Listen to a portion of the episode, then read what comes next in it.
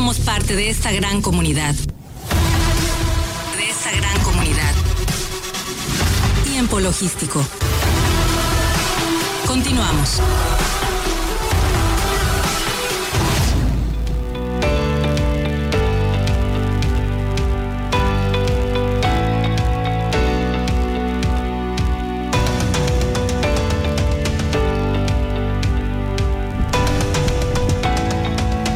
Bien, bien, muchísimas gracias por continuar con nosotros. Estamos aquí de regreso en tiempo logístico, agradecido con todos los que nos están escuchando en este momento. Y bueno, quiero darle la más cordial bienvenida a mi colaborador estrella de todos los martes. Es el conductor, es el que se lleva los aplausos en los martes.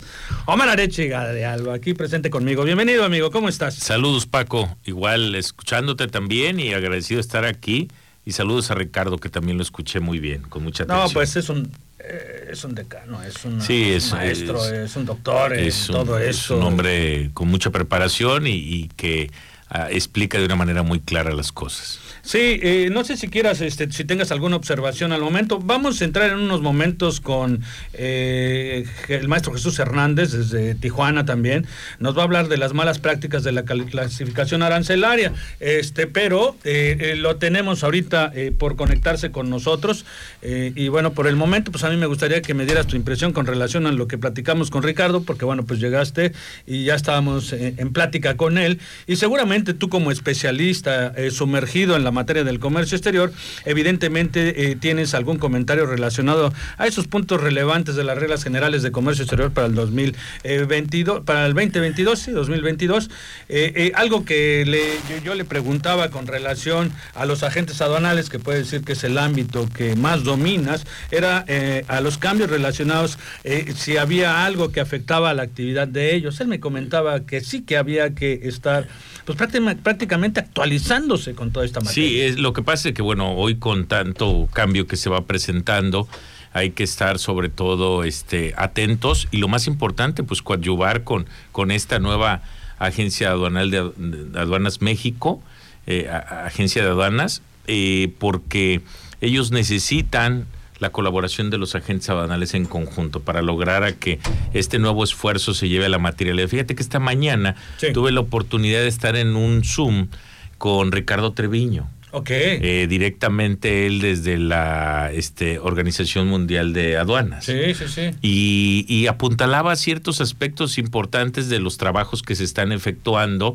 y sobre todo de la, la nueva visión que demanda pues todo lo de las tecnologías, eh, la nueva apertura que tiene que haber hacia la modernización, los hardware, eh, las cuestiones de, responsabilidad social, todo el gran trabajo que ha estado haciendo la OMA y la intervención de México a través de él y otros miembros. Eh, para, para poder apuntalar mejoras en, la, en el esquema mundial de las aduanas. Y ahí se le hicieron algunas preguntas interesantes sobre eh, los enfoques, sobre la nueva visión de la Agencia Nacional, el tema que has puesto a la mesa en diferentes ópticas y que bueno claro es que hay que verlo desde diferentes análisis con personalidades diferentes y que a final de cuentas son opiniones en base a experiencias distintas. Y en estas apuntalan todos a, a muchos e importantes esfuerzos. Por ahí tenemos bastante información. Yo creo que vale la pena un programa para ver el pues vamos a proyectarlo de hacia dónde va la Agencia Nacional de Aduanas México, pero desde las oportunidades que pueden sumar desde la percepción Vamos a ver si podemos entrevistar a Ricardo Treviño. Sí, hay que invitarlo. La verdad es que vale la pena y trae y fue una interesante ponencia esta mañana.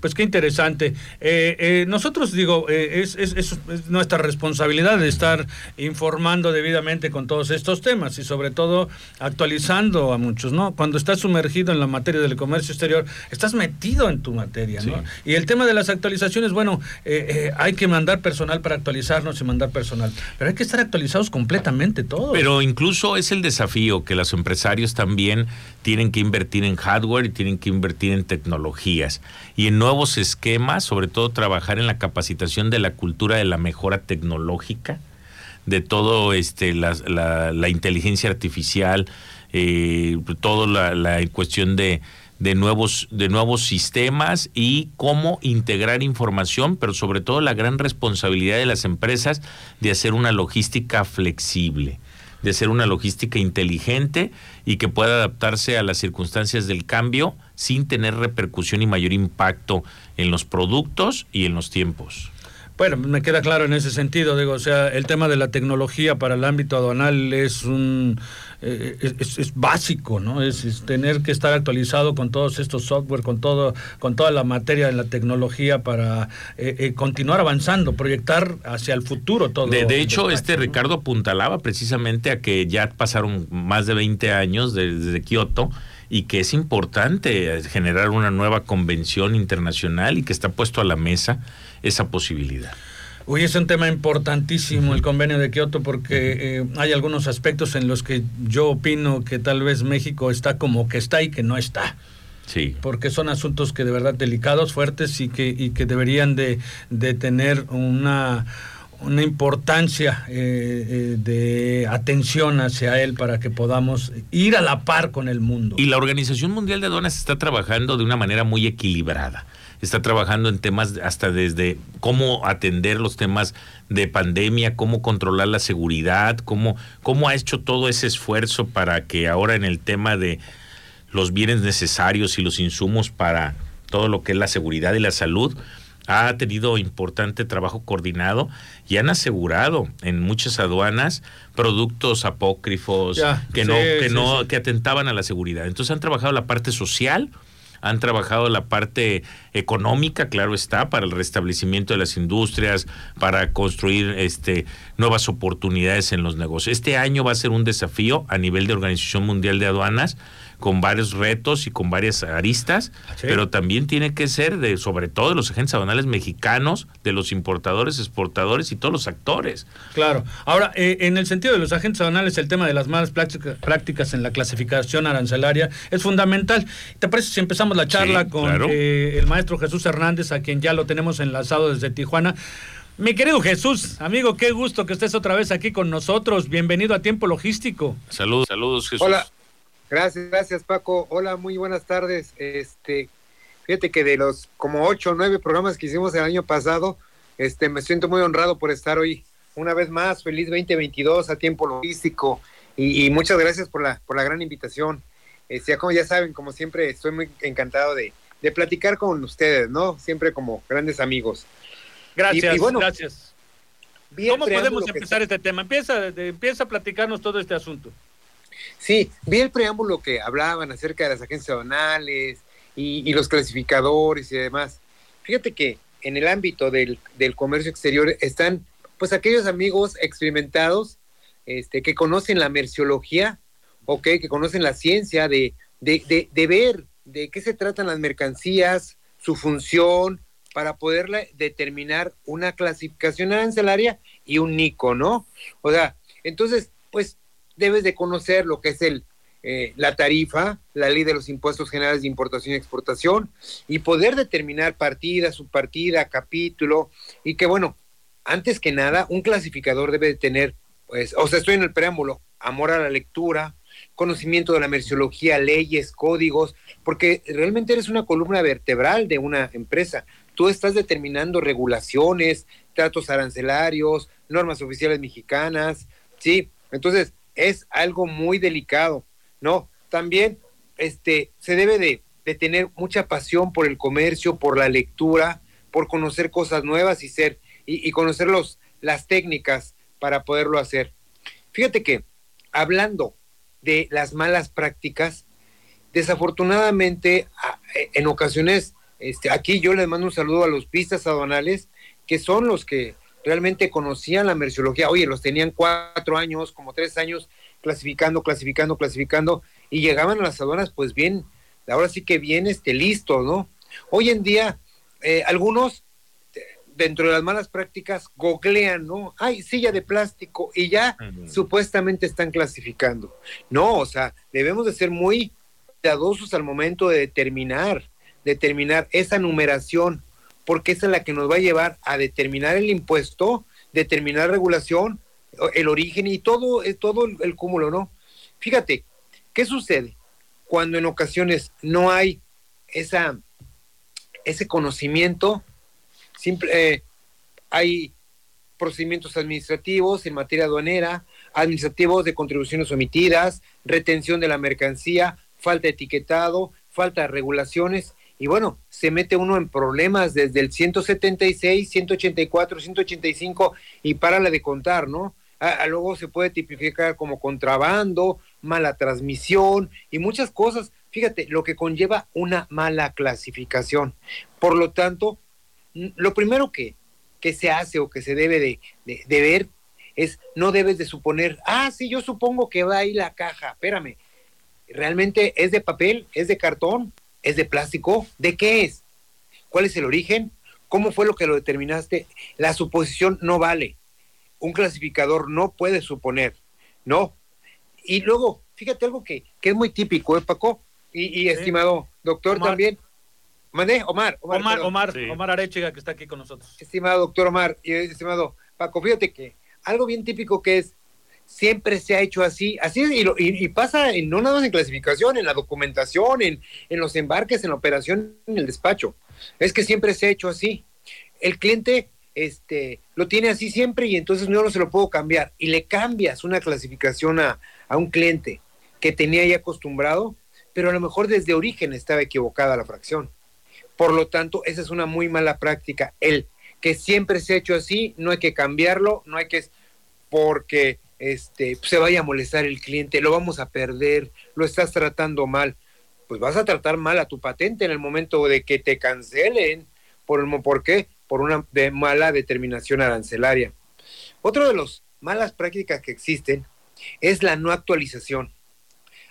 Se, estamos ahorita en la séptima enmienda, ¿no?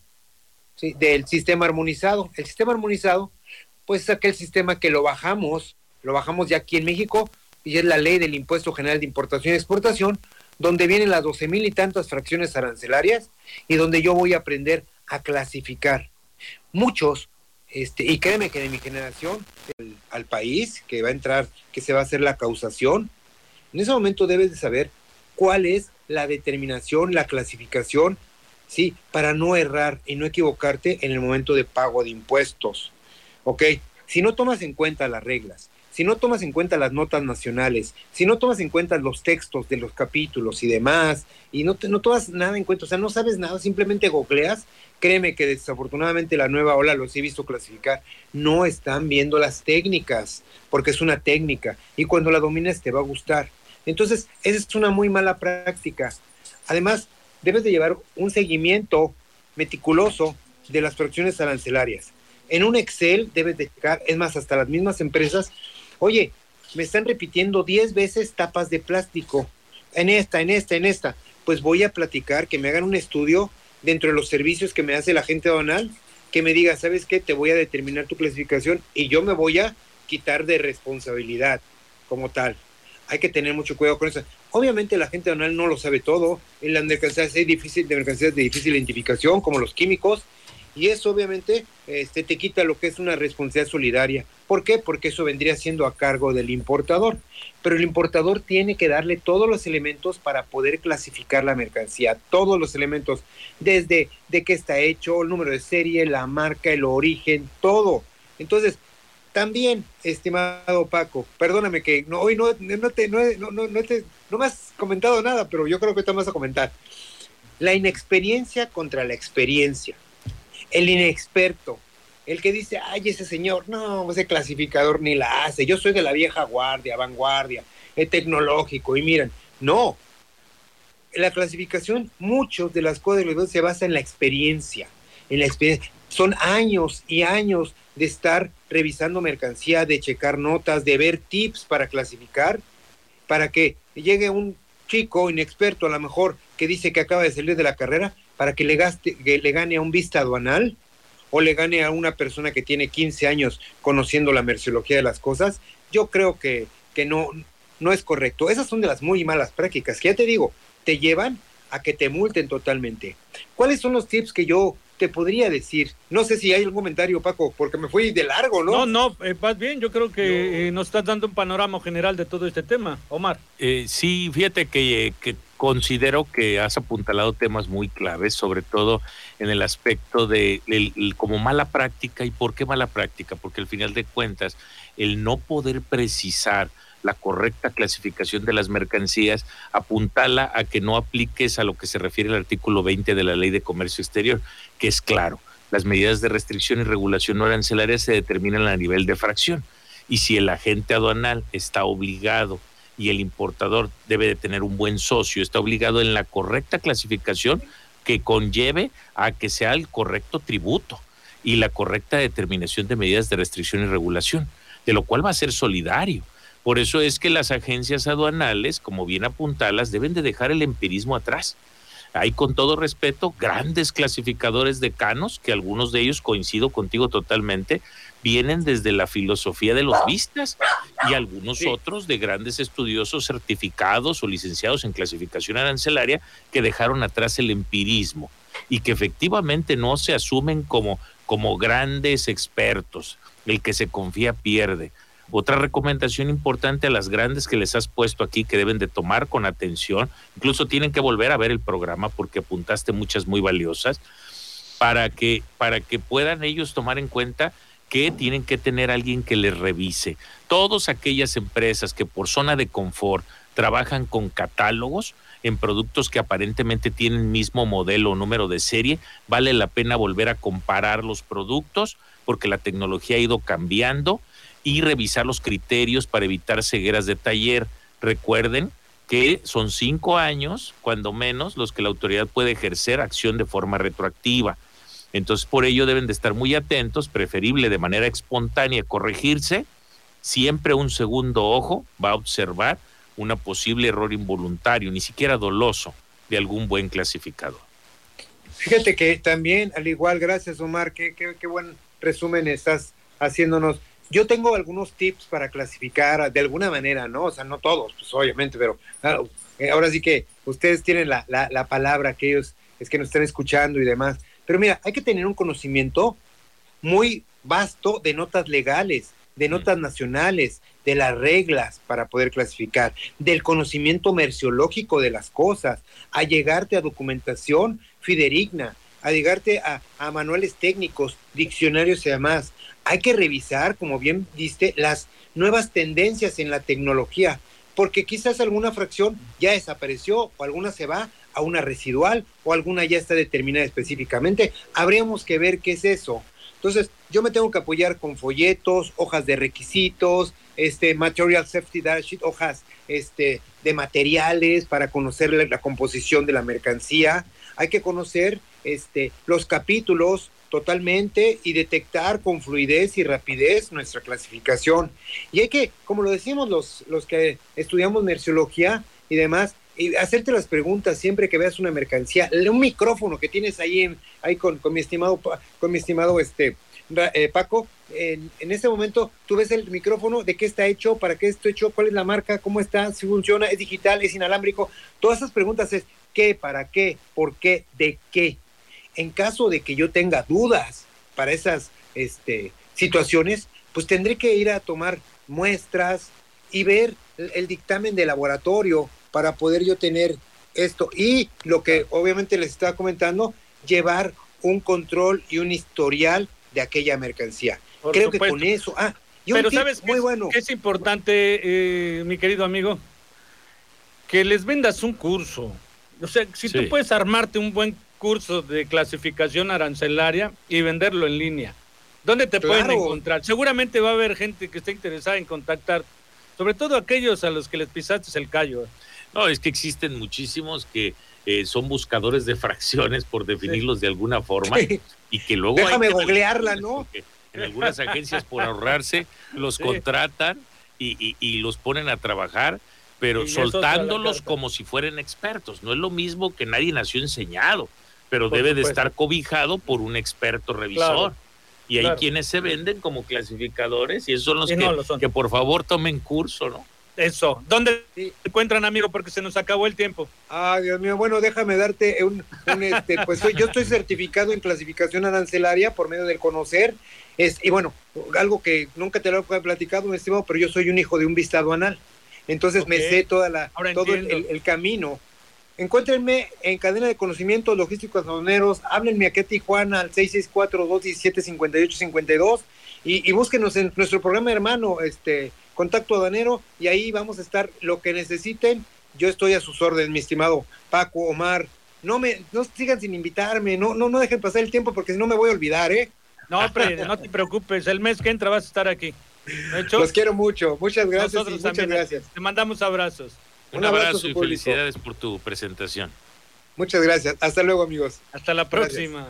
Hasta luego. Bueno, siempre es muy agradable platicar, por supuesto, con el maestro Jesús Hernández. Tiene mucho conocimiento al respecto y bueno, es de esas personas que les gusta estar estudiando todo el tiempo. No, y además que es un estudioso de la norma, es un ser normativo, es que hay algunos que solo son clasificadores muy buenos y respetables, que conocen el sistema armonizado y la merciología.